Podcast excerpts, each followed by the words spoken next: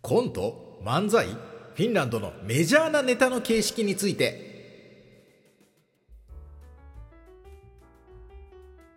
ラジオトーク、アップルポッドキャスト、スポティファイでお聞きの皆さん、もう日本の笑いを北欧へという思いのもと、フィンランドで芸人として活動しています、現高木です。日本のお笑いにおいて、最もメジャーなネタの形式といえば、これ漫才とコントですよね。まあ他にもありますけど。他にもあるけど、まあ大体メジャーなところといったら、やはり漫才とコントになるんじゃないでしょうか。じゃあ一体ね、北欧フィンランドにはどんな形式のネタがあるのでしょうか？というようにね、え今回もフィンランドのお笑い業界についてお話ししてまいります。フィンランドの主な演芸、これ2つあるんですね。演芸の景色2つあります。1つがコント、そしてもう1つがスタンドアップ。えー一つずつ解説していきます。まずはコント。これね、フィンランド語ではコントのことをスケッチ、スケッチ、まあスケッチ、うん、まあ、スケッチって言うんですね。英語で多分スケッチっていうのかな。そこから来てると思いますけど、コントって言わないんですね。コントじゃ通じないと思いますね。スケッチって言いますね。で、要はコントがまず一つ、えーフィンランドの演芸の形式でございます。だから日本もね、これは同じですよね。で、フィンランドのね、これまでの歴史の中にもね、いろんな種類のこの人気コント番組っていうのがあったんですよ。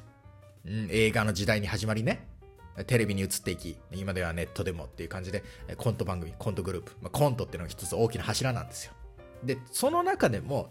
特に多いタイプが、テレビ番組で言うとね、多いタイプが、日本で言うと、笑う犬シリーズとか、ごつええ感じとか、ワンナイロックンロールとか、こう新しい鍵みたいな、いわゆる、テレビコント的な番組ですね。スタジオでのコントであるとか、えーロケして外で撮るコントとか、まあそういうのを放送する。これが、えーメインの番組ですよ。テレビコント番組。で、フィンランドの番組はね、大体、フィンランドのそのテレビコント番組は大体30分くらいですね。で、いろんなこのスタジオコントとか、ロケコント、オムニバス形式で、まあどんどんいろんなコントが流れていく。オムニバス形式でまとまってるんですよね。で、日本とちょっと違うところで言うと、演者たちのこのトークコーナー的なものがほぼないんですよね。え例えば笑い犬、笑う犬シリーズだったらこう、ね、内村さんであるとか、こうメンバー、ね、ネプチューンの皆さんとか、南原さんとかも、こうみんながこうスタジオで、えーこうコントを見ながら、コント終わりにちょっとなんか会話したりとか、いわゆるこう、素の部分といいますか、人間的な本本人の、うん面白さみたいな、そういう披露する、えートークコーナー的なものが大体ありますよね。日本のコント番組だとね。でもフィンランドはそういうのはないんです。本当にコントが続いていく。いろんなコントが続いていく。だから、平場のスキル、なんか喋りが面白いとか、なんかあいついじったら面白いなとか、なんかそういうスキルが披露されるってことはあんまないんですよね。本当にコントの中身だけで勝負してるって感じですね。で、大体それが一番多いかなと思います。で、それ以外にも、いわゆるもうちょっとドラマシリーズっぽい、この一つの話がずっと続くコント番組っていうのもあります。だから、1シーズン4本とか8本とか12本とかありますけど、放送の数がね。その全体が一つのお話になってて、で、ずっとなんかコントになってるって感じ。で、これはだからまあコントとも言えるんですけど、まあ、なんかコメディドラマに近い雰囲気がありますよね。うん。まあ一応それもコントです。で、他にもね、ショー番組の中でコントが披露されるってこともあるんですよ。ショー、エンターテインメント番組。例えばね、フィンランドで、まあ、人気の、まあ、人気だった、一応長く続いてる、プトウス、プトウスっていう番組があるんですけど、この番組はね、どういうものかっていうとね、この演者たちが、それぞれ、面白キャラクターに扮するわけですよ。キャラクターになるわけ。で、そのキャラクターたちで登場して、なんかいろいろ自己 PR とかして、で、視聴者投票によるこの勝ち抜きバトルが行われるんですね。で、面白かったのが残っていて、誰が最後優勝するかみたいなね。キャラ、キャラコント勝ち抜きバトルみたいな。まあ、面白いですよね。日本でもやったらいいんじゃないかなと思いますけど。まあそういうのがありますね。で、これもまあキャラコントみたいなもんですよね。キャラクターをやってるわけだから。で、えー、まあ、その番組の中でね、そのプトウスっていうのは基本的にはそのキャラコントの勝ち抜きバトルっていうのがメインなんですけど、ただその番組の中でも、なんか各演者による、まあ、ユニットコントみたいなのが披露されたりとかもあるんで、まあ一応これもコントかなと思いますね。っていう感じで、えフィンランドでは結構コントが一つの演芸のスタイルとして軸としてあるんですけど、ただ日本と少し違うのは、例えば日本の芸人さんがやってるみたいに、この4分から5分のコントを、いわゆるライブでやったりとか、劇場でやったりっていうのはほぼないんじゃないかなと思いますね。だから、テレビのコント番組もあるけれど、なんかいろんな芸人が集まって、ネタ番組で、それぞれのグループ、それぞれの芸人がコントを披露していくみたいな、こういう形式はね、ないんですよね。だからね、なんかその、フィンランドのコント番組の演者、出演者っていうのは、もちろん芸人さんがやってる場合もあるんですけど、どちらかというと、この俳優とか、なんか喜劇役者の人がやってるって場合もすごい多いんで、なんか人気コント番組の出演者でも、なんか自分のことを芸人と言わない人、思ってない人っていうのが結構いるんですよね。で、これは例えば、日本で言うとさ、大泉洋さんとかさ、安倍貞夫さんとかさ、荒川義義さんとかがさ、めちゃくちゃ面白いコント的なことをやるじゃない。でもやってるけど、なんか芸人ですって言わないっていう感じに近いですよね。うん、面白い俳優って感じ。で、まあこうやって映画、テレビ、ね、続いてきたこのコントの流れっていうのはね、未だに続いてるわけでね、特にこの10年で言うとね、YouTube からキャリアをスタートされた、スタートさせたコントユニットっていうのもいるんですよ。YouTube チャンネルでコント動画を出していって、そこからキャリアをスタートさせた。で、その中で人気のグループがいくつかあるんですよ。特にユースティムスフィルムスっていうのがいるんですけど、これはね、もうめちゃめちゃ人気で、もうその彼らは実際にテレビでドラマシリーズを作ってて、それがものすごい再生されてる、まあ、人気っていうのがあるんですね。で、他のグループもなんか映画を作ったりとか、そういう感じで、ネットからコントユニットとしてスタートして、テレビ作ったり、えー、ドラマ作ったり、映画作ったりっていうのもいるわけです。っていう感じで、一つフィンランドにはコントというスタイルが演芸の一つとしてあります。そしてもう一つ、スタンドアップですね。これ日本ではあまり馴染みがないですけどね。まあ名前は聞いたことあるんじゃないでしょうか。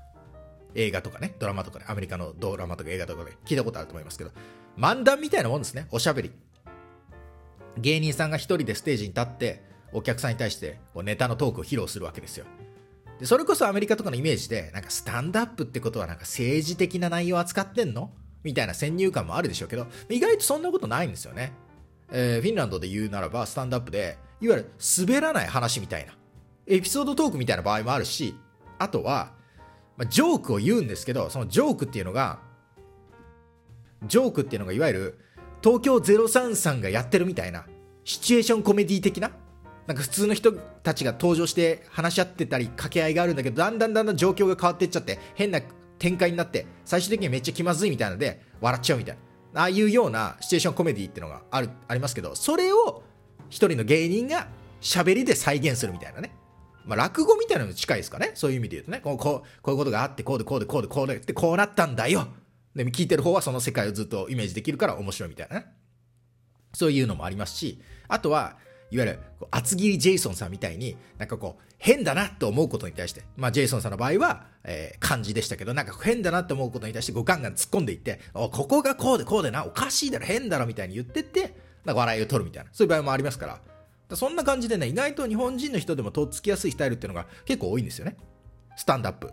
で、フィンランドではね、実はね、このスタンドアップっていうのはね、1990年頃から流行り始めたんですよ。アメリカではもっと古くからあったと思いますけどね、意外と最近でね、スウェーデン経由で入ってきたんですよね。で、さらに言うと、フィンランドで、あの、最近はね、芸人というと、このスタンドアップをやってる人というイメージが割とあるんですよ。なんか、芸人なんですっつったら、ああ、じゃあなんか、スタンドアップやってんの？みたいな、そういう感じですね。で、だからこそ、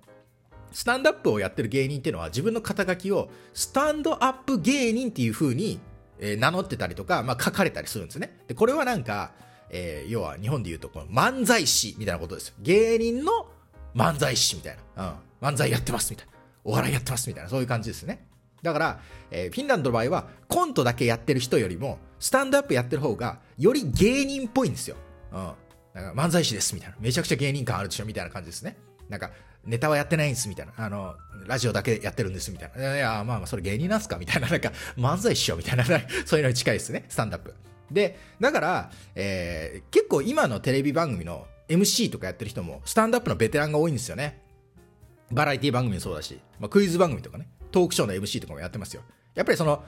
スタンダップってこう、ステージでお客さんに向かって喋って、まあ、客いじりとかもしますから、割とフリートークっぽいんですよね。だからフリートーク力がもうちょっとコントだけやってる人よりも高いんで、やっぱ MC とか向いてるんじゃないでしょうかね。まあ、コントはやっぱり台本あってそれを再現するってことになりますから。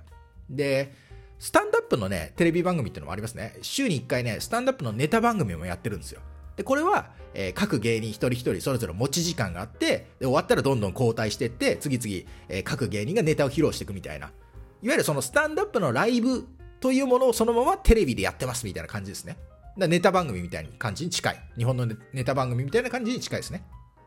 でもこれもまあなんかあんまりその芸人同士のそのトークコーナーみたいな、なんか芸人、それ、それがあんまないんですよね。なんか芸人同士のこのプライベートとか素の部分、人間としての面白さみたいなのを出すっていうよりは、まあ、コントにしてもスタンドアップにしてもどっちかっていうとこのパフォーマンスとして見せるっていう部分がまあもうちょっと多いですかね。まあ別に芸人がフリーで喋るみたいなのもあるだろうけど、まあどっちかっていうと、えー日本の方がその素の部分とかね、人間関係とかね、上下関係とかね、あなんか過去の話とかそういうので笑わせたりっていうのはありますね。ってな感じで、えーフィンランドで主に行われている演芸の形式はコントとスタンドアップ。まあ、コントはスケッチって言いますね。まあ、残念ながらこの漫才みたいな形式はないんですよね。漫才の形式2人でマイクの前で喋って掛け合いして笑わすみたいなあんまないんですよね。ないないんですよね。でもね、漫才の形式もね、フィンランドで通用すると思うんですよね。だってコントがあるんだから。まあ、コントと漫才は別にそのマイクの前でやるかどうかの違いだったりする時もあるし。だから通じると思うんですよね。だから、こう、引き続きね、私、玄高がフィンランドの人々に、この漫才の形式をはじめね、日本のお笑いを伝えていこうと思いますよ。うん、まだまだ伝えなきゃいけないことある。そして、フィンランドの人たちにも、お、それいいじゃん。こっちで真似しちゃおうかなって思ってもらえるようなことがまだまだいっぱいあると思うからね。これからも引き続き伝えていきます。フィンランド人漫才コンビが爆誕する。ね、そんな日が来るかもしれません。いやいやいや、来させますよ。ということでね、その日をぜひぜひお楽しみにお待ちください。ということでございました。ということで今回はフィンランドの最もメジャーなネタの形式についてお話しさせていただきました。また次回別のトークテーマでお会いしましょう。それではさようなら。もいもーい。